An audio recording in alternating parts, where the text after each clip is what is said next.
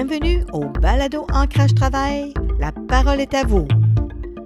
Mon nom est Linda Couture, animatrice du Balado Ancrage Travail, le balado qui veut faire entendre la voix des travailleurs et travailleuses expérimentés de 50 ans et plus et celle de gestionnaires d'entreprises sur des sujets reliés au monde du travail et la place qu'il occupe dans nos vies.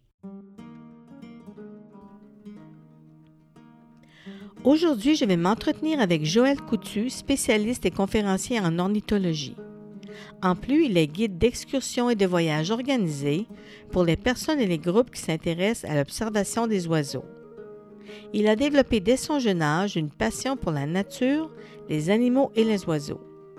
C'est le comportement des oiseaux qui le fascine le plus, mais c'est le faucon pèlerin qui a provoqué un engouement pour les oiseaux. En 30 ans, il a observé des centaines d'espèces d'oiseaux au Québec et sur l'île de Montréal. Il a fait plusieurs inventaires pendant la nidification et la migration dans plusieurs régions du Québec. En plus, il a participé à des dizaines d'émissions de télévision et à la radio sur l'observation des oiseaux. Il a même été invité à l'émission Fou des oiseaux avec Pierre Verville. Découvrez ce personnage fascinant raconter comment sa passion pour les oiseaux s'est transformée en engagement à vie. Bonne écoute. Euh, bonjour Joël. Bonjour. Ça va bien? Ça va, oui. Bon, on va commencer euh, peut-être euh, en, essayant de comprendre d'où tu viens par rapport à ta formation, études, ce que tu as fait jusqu'à maintenant avant d'arriver dans le vif du sujet. Je suis né à Montréal et à l'âge de 4 ans, euh, mon père, qui était contracteur euh, dans la construction, euh, il a déménagé puis installé sa famille à côté de Lac Ontario, donc la ville Kingston, Ontario. Et donc, de l'âge de 4 ans jusqu'au début d'adolescent, j'ai grandi en Ontario. Et après ça, ben, ma mère s'ennuyait beaucoup de sa famille à Montréal. Donc, euh, on est revenu à rester à Montréal. Donc, je suis euh, dans la région de Montréal depuis, euh, depuis les années 80. OK. Puis, dans, au niveau de ta formation? côté collégial et tout, toujours à l'école anglaise en passant. Je ne suis jamais allé à une école française. j'ai suivi des cours, j'ai touché un peu de tout. Euh, mais euh, quand on parle de le monde d'oiseaux, j'ai pris quelques cours, euh, soit un petit cours à McGill, un petit cours à Cornell. ça, c'est pour le côté ornithologie. Et après ça, ben, moi, j'ai étudié au cégep Administration Business Administration. Donc, c'est un peu en général ma formation. donc, tu as, surtout travaillé à quel niveau? En construction? Euh, oui, ça c'est mon métier. Quand on père contracteur, ben, tu n'as pas le choix de grandir euh, euh, ces chantiers de construction de, l'âge de 5 ans. donc ça m'a permis d'apprendre plusieurs métiers dans la construction qu'aujourd'hui, que je m'en sers toujours. Mais ça ne m'a pas empêché, surtout le fait que j'ai grandi près de Lac Ontario, loin des grosses villes de me rapprocher à la nature. Et c'est là ma passion euh, pour la, faune puis euh, les oiseaux euh, s'est développée. Mais peux-tu justement nous en parler? Comment c'est venu? tu étais près d'un milieu qui était propice à ça au niveau de l'observation des oiseaux? Mais qu'est-ce, c'est, quel était le facteur déclencheur pour ta passion dans l'observation des animaux, des oiseaux, la faune et tout ça? Bon, ben pour la, la, faune, je pense que la situation, vous pouvez imaginer, un enfant de 4-5 ans qui grandit dans un endroit où que c'est pas comme une ville où il y a beaucoup d'enfants et tout. J'avais une petite école et euh, j'avais plus de meilleurs, mes meilleurs amis, je pense, c'était mon chien puis euh, animaux que je rencontrais. Euh, donc, je passais mes journées à plein air, à aller m'amuser. ma mère m'avait dit récemment, elle disait que tu partais tout le matin avec ton chien, puis tu revenais à la fin de la journée. Euh, puis tu rapportais soit des couleuvres ou des tortues que tu avais trouvées euh, euh, à la campagne. Donc, j'étais vraiment quelqu'un qui aimait ça, l'aventure. Donc, ça, ça s'est bien développé, le côté de la faune. Donc, j'aimais beaucoup la nature. Puis, quand tu es quelqu'un, moi, je suis une personne curieuse de nature, puis je veux savoir davantage. Donc, le fait de voir un exemple, un oiseau, puis être capable de l'identifier, c'est correct. Mais je suis curieux. Je veux savoir plus son comportement. Je veux savoir son, son, comportement, soit nuptial ou je veux comprendre mieux sa migration. donc, c'est un avantage quand vous êtes curieux, tu veux savoir davantage. Puis, qu'est-ce qui est intéressant dans le monde de l'ornithologie, surtout, euh, il y a toujours beaucoup à apprendre. Puis, si moi j'aime la science, et donc euh, il y a toujours quelque chose de nouveau qui sort dans la science, puis euh, davantage. Donc, on apprend beaucoup. Donc, ma passion, quand je suis revenu à Montréal, c'est sûr que le côté oiseau, ça s'est produit. Euh, je me rappelle le moment que, que ça a déclenché un peu. Euh, j'étais très curieux. Euh, c'était ma fête, puis on parle de peut-être autour de 1985. J'étais sur une terrasse avec des amis à Centreville. puis oh, je peux vous dire qu'on ne regardait pas les oiseaux à cette époque. Là, non, non. Mais il y avait quelque chose qui s'est produit dans l'après-midi soudainement, euh, j'avais remarqué au coin, parce que j'ai des réflexes assez habiles euh, euh, pour voir au vol ou détecter, et j'avais remarqué des plumes, soudainement, beaucoup de plumes. Et j'ai regardé comme faux, et qu'est-ce qui venait de se produire, c'est qu'il y avait un faucon pèlerin qui venait juste de frapper un pigeon. Oh, et après ça, il a volé, puis il l'a capturé, puis il est parti avec. Avec le pigeon. oui. Et c'est là que je me suis dit, waouh, c'est qu'est-ce qui vient de se produire? Et c'est là que mon côté curieux, là, pendant que mes amis regardaient, ben, comme je vous dis, regardaient pas les autres oiseaux. D'autres types d'oiseaux. c'est là que je me suis dit, c'est qu'est-ce qui vient de se produire? Et là, c'est là un peu le, c'est peut-être l'oiseau déclencheur, le, le, faucon pèlerin.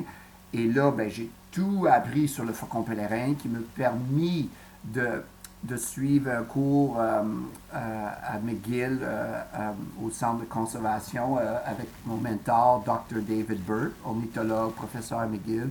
Et puis depuis ce temps-là, ben, j'ai beaucoup de, j'ai, toujours un coup de foudre là, pour l'ornithologie. Donc, en général, c'est un peu ça.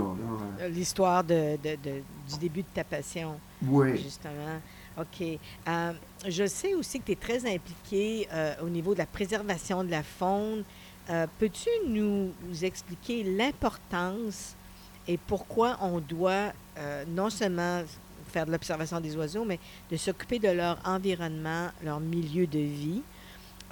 L'importance est, peut-être évidente, mais peut-être tu peux nous amener de meilleurs arguments pour nous faire comprendre, faire comprendre à ceux qui nous écoutent l'importance de préserver des milieux humides, par exemple, la biodiversité. Peux-tu nous en dire quelques mots là-dessus? Bien, c'est sûr que le loisir de l'ornithologie, ben, de l'observation d'oiseaux, peut être pratiqué soit dans ta cour avec une mangeoire, puis après ça, ben, tu as d'autres étapes. Tu peux faire des voyages, vous pouvez aller en vacances, voir des oiseaux partout dans le monde.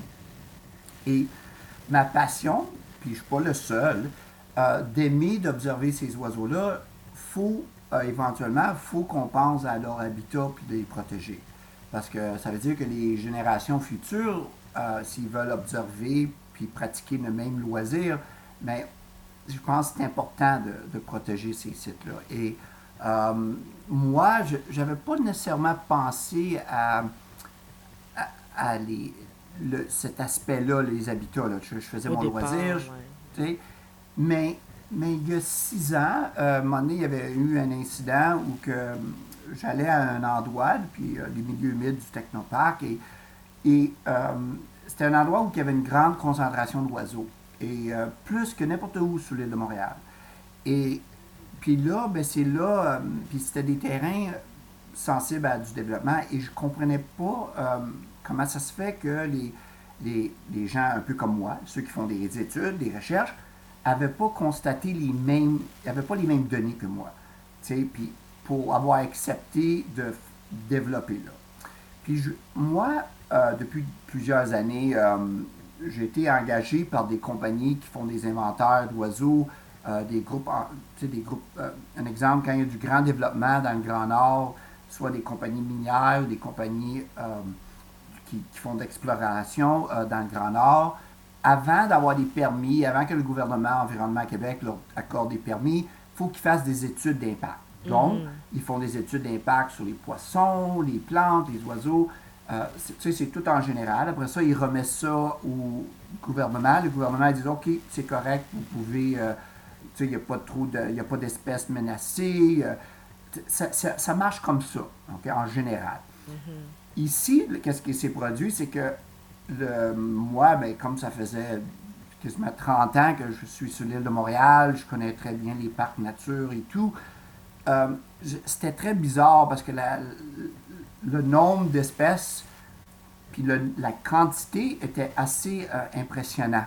Et euh, je trouvais ça bizarre. Et ben, depuis, ben, là, ben, il y a quasiment un petit six ans d'histoire dans ce saga où ben, au début, c'était une place que personne ne connaissait. Donc, c'est un peu. Euh, c'est là que je me suis dit, mais il faut qu'on parle au nom des oiseaux. Tu je, je savais que c'était sensible, mais éventuellement qu'il faut qu'on parle un peu pour la faune. Hein. Eux ne peuvent pas se défendre, ils ne peuvent pas parler. Euh, euh, tu as peut-être des perroquets qui peuvent parler, là, mais en général, il euh, faut qu'on parle pour eux. Puis là, ben, je, je me suis dit, ben, je vais essayer, je vais, je vais un peu parler dans, dans leur nom, et puis depuis, ben, ça, ça, ça grossit, ça puis ça, de neige.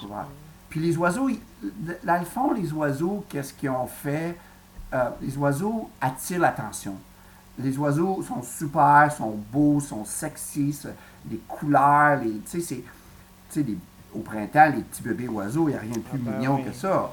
Ça, ça attire l'attention. Et là, ben, quand vous aimez ces oiseaux, mais là, vous allez être plus sensible à leur habitat. Puis c'était un peu, un peu ma stratégie à l'époque.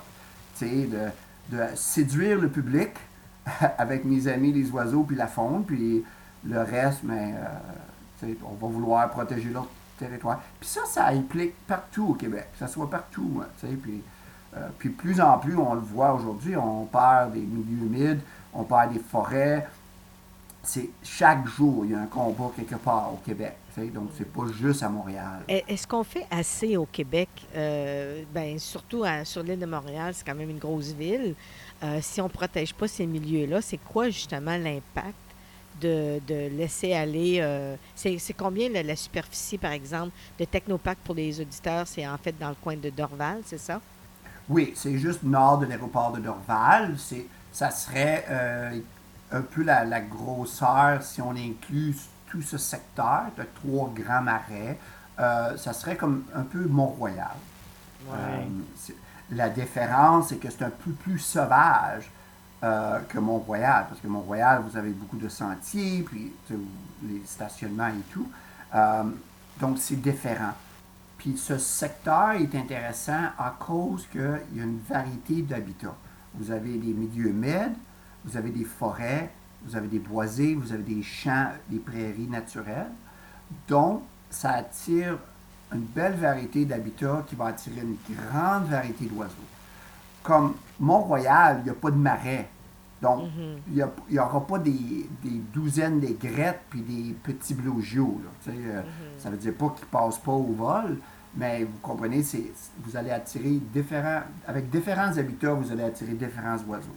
Et c'est ça que Montréal devrait être fier d'avoir euh, un, endroit comme ça, là, puis peut-être plutôt développer autrement que développer avec des stationnements et des édifices. Euh. puis, toi, depuis ces cinq, six dernières années, peut-être été, euh, tu as fait ta part au départ, mais est-ce que tu remarques qu'il y a une baisse au niveau de l'achalandage des, euh, des animaux ou des oiseaux qui s'y retrouvent? Et c'est quoi leur comportement s'ils se retrouvent menacés? Qu'est-ce qui se passe avec ces, ces, oiseaux-là? Si on parle de qu'est-ce qui se passe là, au Technoparc, c'est sûr qu'il y a un impact. Puis euh, on voit que depuis euh, les développeurs, puis même on parle du REM, ça gruge. Puis chaque fois que tu perds, vous arrachez un petit morceau, ça a un impact sur le nombre d'espèces, puis la quantité. C'est mm-hmm. comme ce secteur, il, ça fonctionnait très bien. Puis souvent, je dis, ben, c'est comme si c'est votre main. Ben là, si vous enlevez un doigt, ben, tu peux encore fonctionner. Tu enlèves deux doigts, trois doigts. Là, ça commence à être plus difficile. Et c'est un peu qu'est-ce qui se passe tranquillement. Là, Donc, il faut un peu arrêter de, cette pression-là. Mais, mais qu'est-ce, qu'est-ce qui a fait en sorte qu'il n'y a pas eu un petit drapeau rouge au niveau des, des décideurs à ce niveau-là? Pour assurer la protection parce qu'on a euh, d'autres milieux euh, comme euh, l'île de la Visitation, il y a dans l'Est, il y en a un peu partout à travers le Québec. Est-ce qu'il y a un choix qui se fait par les décideurs à savoir, bien, il y a tant d'argent, qu'est-ce qu'on peut faire pour préserver tel milieu et non celui-là? Pourquoi c'est pas protégé, surtout sur une île comme on est? Nous? On a besoin de ces habitats-là. Je pense que c'est une très bonne question. C'est la question qu'on demande depuis six ans. Je pense la question, il faut euh, demander euh, aux politiciens. Souvent, eux vont dire, ben on n'a pas d'argent. Euh, au début, en 2016, je me rappelle les arguments des politiciens. Ils disaient, ah, oh, c'est pas des vrais marais, il n'y a pas de poissons. C'était toutes des, toutes des, raisons pour évaluer. C'était une méconnaissance de, de qu'est-ce que c'est ces milieux-là. Oui, c'est une stratégie de montrer que ça n'a pas de valeur. Tu sais, c'est le spin. Hein? Moi, j'étudie les oiseaux. J'adore les comportements d'oiseaux. Je peux vous parler. Je vois un oiseau, je peux vous dire quasiment qu'est-ce qui vous. La communication, que ce soit body language ou euh, le langage de chat depuis six ans, j'ai eu le temps d'étudier euh, davantage euh, soit les politiciens, les développeurs. Et euh, je peux vous dire, c'est pas toujours évident. puis autant que vous n'avez des politiciens qui peuvent être sensibles à l'environnement, des fois, ben, des fois, je leur dis, ben, c'est pas tout à fait.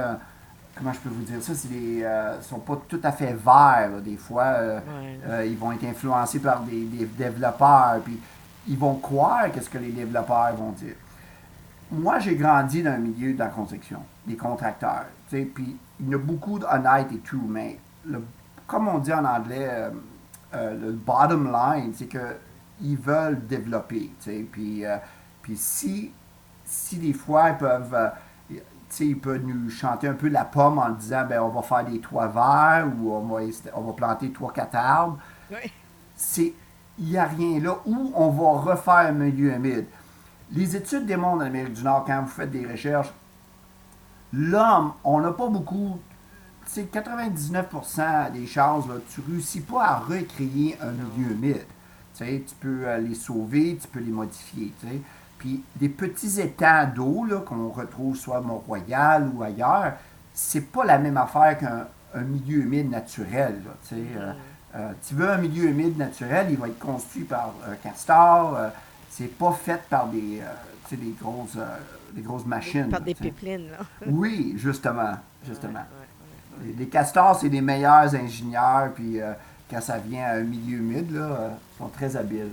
Ben, moi, je pense juste aux araignées. Quand on voit les fils d'araignées qui, qui au vent, tiennent le coup, on, est capable de voir que c'est bien fait la nature. Hein? Oui, oui, oui. Les milieux humides, c'est, euh, différent. Euh, puis on se rend compte, les milieux humides, c'est intéressant dans le sens que ils ont toujours été, quand ça vient de l'environnement, négligés dans l'historique, dans le monde. Euh, si on retourne il y a 100 ans, 100 ans, tu sais, c'était un endroit où il y avait beaucoup d'insectes.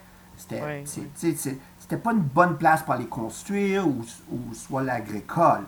Et donc, souvent, c'était le petit mouton noir. Tu sais les beaux forêts nature, ben ça c'était, c'est beau, euh, des beaux champs, prairies.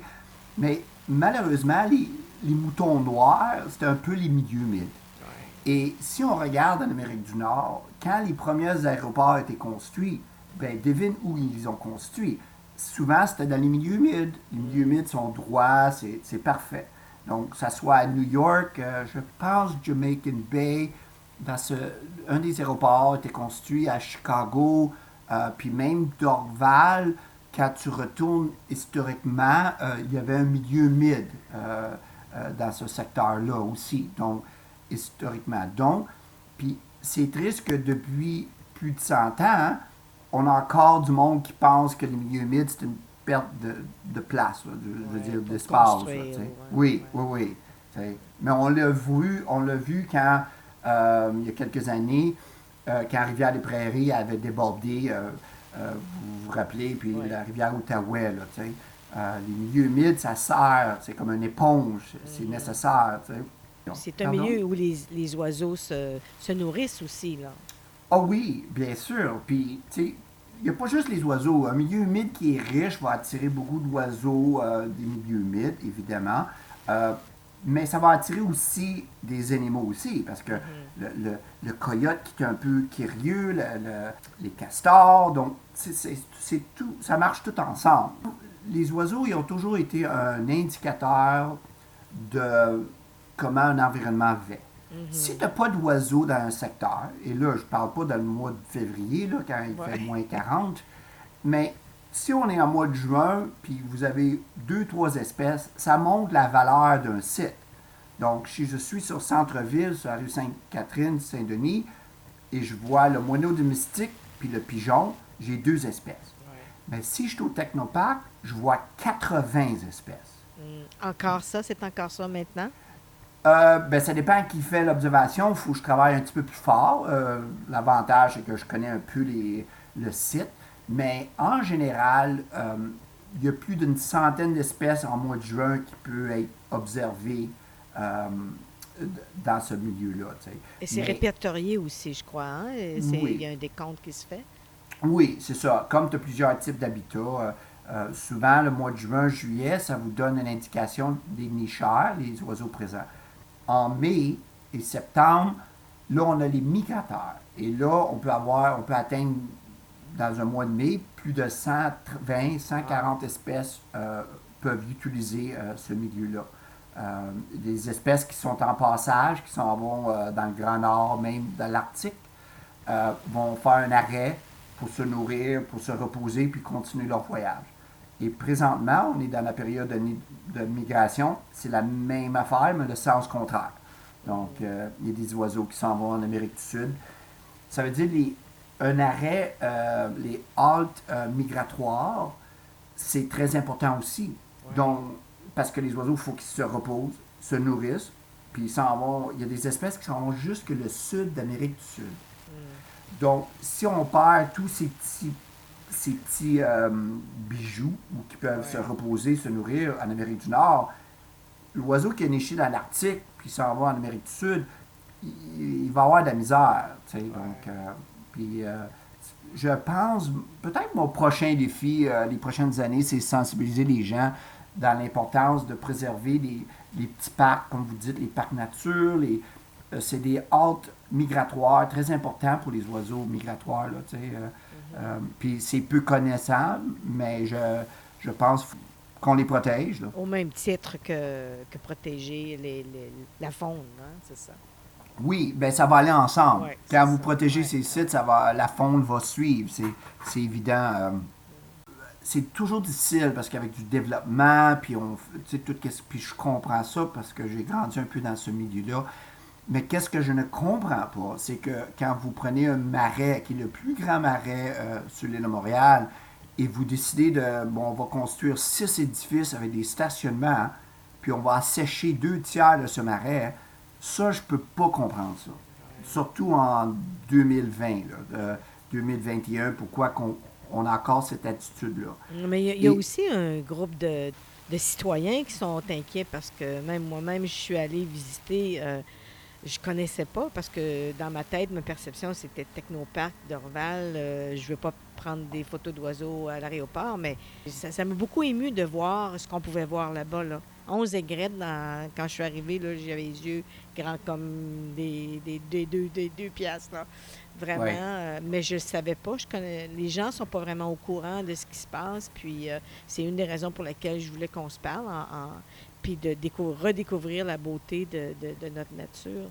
Bien, il y a des citoyens qui sont déjà très inquiets là-dessus. Il y a eu une marche euh, dernièrement, justement, par rapport à ça. Et certains politiciens se sont rendus. C'est important. Donc, donc le, Ah, le travail que tu as mis de l'avant a porté fruit. Ben, ça, c'est beau à voir, à grossir, parce qu'en 2016, nous étions, euh, euh, c'est des ornithologues, euh, et je me rappelle, on était juste un petit groupe, on était peut-être une douzaine. Puis, comme vous dites, quand on disait le technoparc, le monde disait c'était où? Puis, c'était un peu le problème, c'est que c'était un beau petit bijou caché Ouais. que, que les développeurs et les politiciens en profitaient. Parce que ce site, si ça aurait été constitué autour, un exemple, à Rosemère, Beaconsfield, dans un quartier résidentiel, ça n'aurait jamais arrivé. Parce que là, vous avez un, endroit où que personne connaissait. Mm. C'est un, c'est un secret. Puis je pense qu'il y en a qui ont profité de, que ce soit les développeurs ou les politiciens, ils, ont, ont profité. Là, ils ont, là c'est sûr, moi, je suis pas le plus populaire avec les, les politiciens euh, locaux, mais euh, mon but, c'était de le mettre un peu la map. Puis, puis comme. oui, puis le but, c'était vraiment. Mon objectif, c'est de parler au nom de les oiseaux et la faune.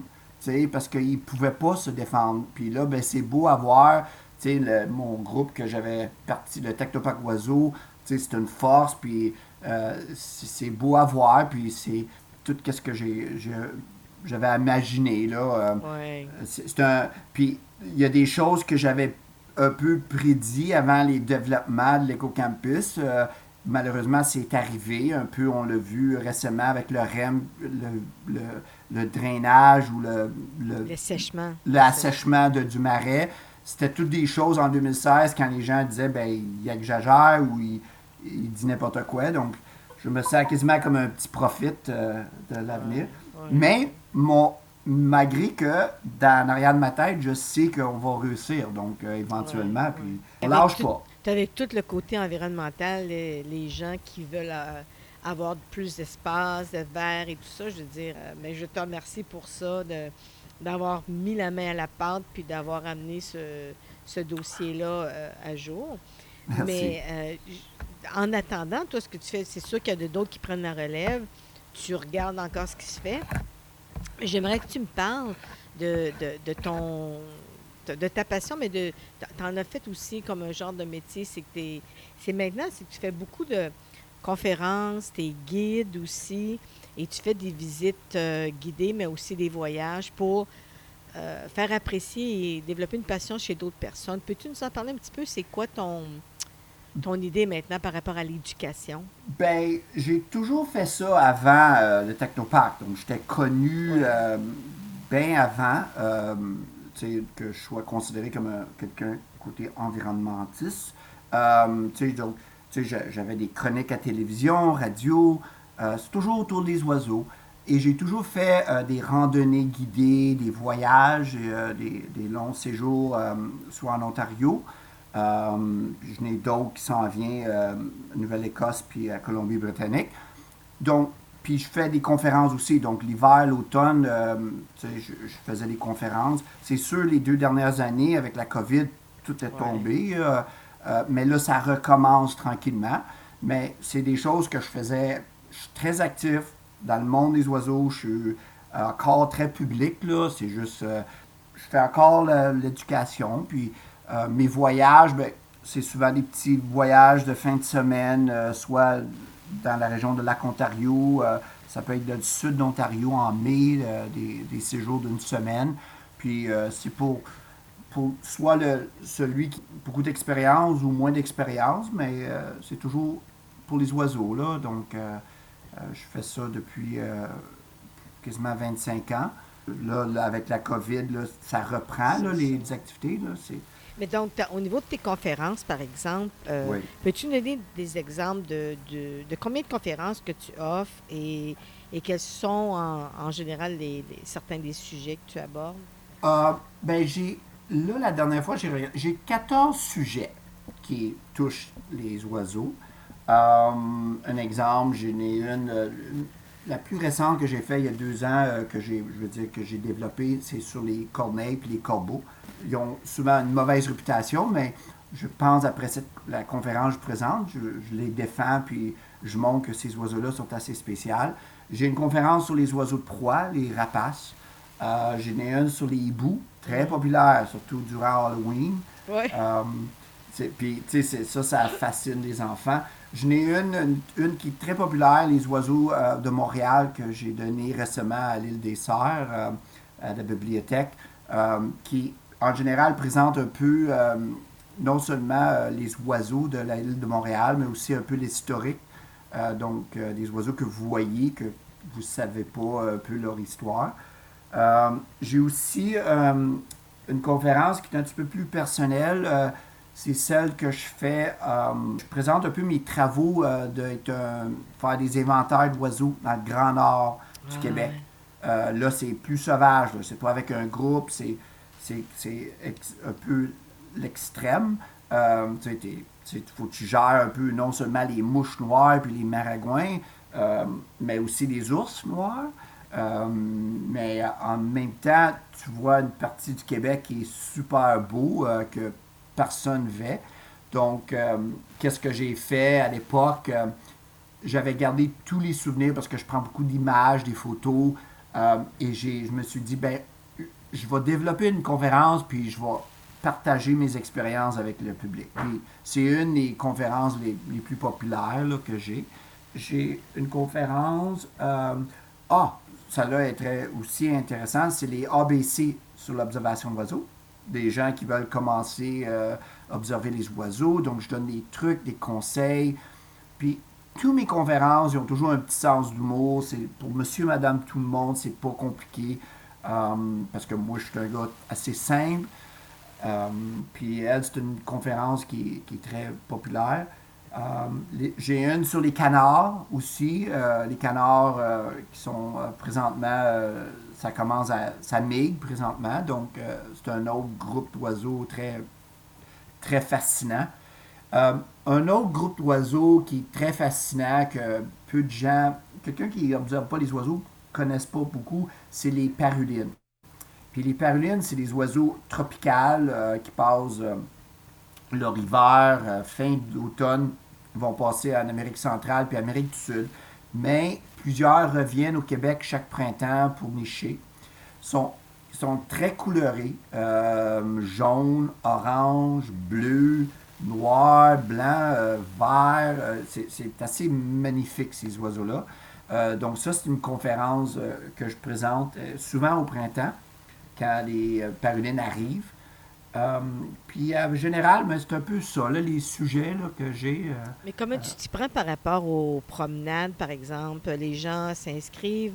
Ensuite, comment tu procèdes habituellement sur le terrain? Ben, OK. Ben, ça, c'est bien. Euh, je, je, fais toujours des petites randonnées de deux, de trois heures, quatre heures autour de Montréal dans différents parcs de lieux. tu sais, même au Technoparc, je n'ai fait plusieurs. Donc, euh, mais ça peut être à Bizarre, ailleurs. Et les gens, euh, qu'est-ce qu'ils font? Euh, soit ils peuvent me suivre sur ma page Falco Onito Facebook, où que je vais mentionner un peu les, mes randonnées. et s'ils veulent, ben, ils peuvent aussi s'inscrire. J'ai une liste d'envoi. Donc, ils peuvent m'envoyer un message, Joël, je veux être sur votre liste d'envoi. Et comme ça, moi, ben, j'envoie mes activités, mes conférences, mes randonnées, mes voyages. Euh, puis, avec la COVID, qu'est-ce qui est intéressant, c'est que ça me permet de, quand les gens euh, viennent à une randonnée, ils vont s'inscrire et ça me permet un peu de contrôler des groupes. Donc, j'ai pas des, des, groupes de 40 ou 50. Donc, on peut être une douzaine le maximum. Là, puis c'est plus intime, puis c'est plus agréable parce que ça permet de voir les oiseaux. Là. Les gens posent des questions. Est-ce que tu montre une façon d'observer, ou observer, comment observer. Euh, toujours. Toujours. Je suis comme un coach. Ben, ça, c'est mon autre parcours, j'ai oublié. J'ai été coach dans le sport ah, pour bien des années. J'ai joué longtemps, mais euh, oui, je donne toujours des conseils. Puis comme j'observe, j'observe même les. Euh, je vais même vous observer, voir la façon dont vous tenez vos jumelles. je vais vous donner des trucs. Des, observer les oiseaux, c'est c'est aussi être habile. Il euh, faut vous, être très à l'aise avec vos jumelles. Euh, souvent, si vous prenez vos jumelles une fois par année, mais c'est pas évident. Euh, surtout un oiseau qui bouge très rapidement, c'est pas facile. Donc, je vais toujours lui donner des conseils. Souvent, quand on regarde un oiseau en groupe, ensemble, je préfère, des fois, je préfère que les gens ne le disent pas qu'est-ce qu'ils voient mais qu'on travaille nos, nos talents d'observation, d'écrire l'oiseau. Puis après ça, qu'on vienne tout à une, une, idée, là, c'est quoi l'espèce. Là, c'est, trop facile de juste nommer l'oiseau. Là. Mais quelqu'un qui commence, mais j'aime ça, qui fasse les, leurs petites classes, leurs petits devoirs. Là, puis euh, je vais occasionnellement, je vais les challenger. Là. Vous êtes sûr que tu as vu un petit scorpion jaune ou tu as vu du rouge sur la tête ou avec toujours un petit sens d'humour. Là? Parce que dans le fond, c'est, ça qui est le fun. C'est un loisir qui, qui est agréable, ça te permet de sortir à l'extérieur. Puis on l'a vu durant la COVID. Euh, les gens, les familles sortaient davantage. Euh, avec la COVID, on ne pouvait pas se ressembler. Mais il y a eu une grande explosion en Amérique du Nord sur euh, l'ornithologie, puis c'était très agréable de voir ça, des gens qui découvraient les oiseaux, puis un nouveau loisir. Puis c'est un loisir de plein air aussi. Donc, oui, c'était bon pour la santé mentale aussi, je pense. Ah oh, oui, ben oui, ben mais hein, tu sais, puis ça, je le garantis, quand les gens viennent dans mes groupes, euh, c'est vous, vous, oubliez tout ce qui se passe dans le monde. Soudainement, le seul stress, là, c'est petit oiseau devant toi, là, puis t'es pas sûr c'est quoi, là, tu sais. Mm-hmm. On pense pas à la COVID, euh, ça, c'est sûr. Puis au niveau du chant, au niveau des chants, parce que euh, je pense qu'on souvent on entend les chants, mais on n'est pas capable de les, identifier nécessairement à la vue, là. Oui. Euh, les chants, c'est la même affaire. Les chants, ça prend des, ça prend des années de t'habituer, mais souvent, les gens qui ont des mangeoires de base, ils reconnaissent, un exemple, le cardinal rouge qui ressemble un peu comme. C'est un sifflement populaire, la mésange. Mais c'est sûr qu'au printemps, pas présentement, parce que les oiseaux ne chantent pas présentement, mais au printemps, quand ils reviennent, puis quand ils sont en amour, puis les parades nuptiales commencent, les, disputes territoriales, il y a beaucoup de chants. Puis c'est la même approche. Je vais donner des trucs, je vais donner des, petits. Souvent, je vais associer des phrases pour que les gens se rappellent du chant. Euh, c'est ça qui est le fun. On a toujours quelque chose à apprendre. Euh, euh, puis si jamais tu racontes un ornithologue qui dit qu'il sait tout sur les oiseaux, mais ben, fie-toi de lui parce que c'est pas vrai. on apprend toujours chaque jour il y a toujours des nouvelles études. Puis euh, moi, ben, je partage. Euh, euh, c'est un peu mon. Depuis que je suis jeune, j'apprends, puis j'aime partager qu'est-ce que j'ai appris à. Puis sur le terrain, les gens le savent. c'est ça qu'ils voient. Parce que, est-ce que tu fais aussi. Ben, je sais que tu, donnes beaucoup de toi-même pour ce genre de randonnée et tout ça. Mais dans, au niveau de la recherche ou quand tu vas dans le Grand Nord, qu'est-ce qui t'anime beaucoup d'aller là-bas? Parce que là, euh, c'est surtout euh, des gens qui sont, sont vraiment euh, ferrés là-dedans. c'est quoi les grosses différences pour toi de l'éducation au public versus tes propres projets personnels, par exemple dans le Nord, où c'est un peu plus difficile? Quand je suis engagé par des compagnies, aller à Bas-Saint-Laurent ou à Côte-Nord ou dans le Grand Nord faire des inventaires, ça, c'est du travail. je, suis sur le terrain c'est sûr qu'il y a beaucoup de paperasse, c'est pas dans le public.